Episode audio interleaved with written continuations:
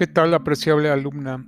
El día de hoy quiero plantearte un breve caso y retarte a resolverlo a partir de tus conocimientos y habilidades que hasta ahora has adquirido.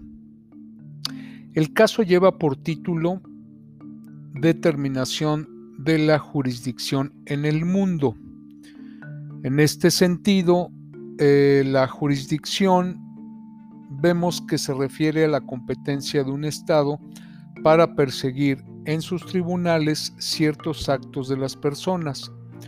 El tema de la jurisdicción es suficientemente complicado, como seguramente tú lo debes de saber, y como para llenar cientos de páginas en la mayoría de los libros donde se presentan casos relacionados con el derecho internacional, con el derecho diplomático, consular, las condiciones jurídicas, eh, de los privilegios inmunidades, etcétera, etcétera.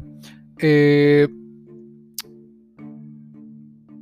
la pregunta para que puedas resolver eh, este, este caso que te acabo de nombrar sería cuáles serían las bases o principios para que los estados reclamen la jurisdicción. Bajo esa lógica,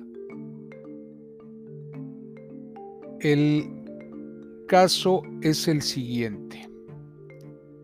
Es una pregunta y a partir de ahí tú tratarás de resolverlo. Obviamente con tus conocimientos, como lo mencioné, tus habilidades de investigación y a partir de ello hacer una serie de eh, planteamientos o respuestas. Eh, la pregunta es la siguiente. ¿Qué sucede si un francés mata a un polaco en un buque propiedad de un canadiense y que porta bandera panameña en las aguas territoriales de los Estados Unidos. Ese es el caso.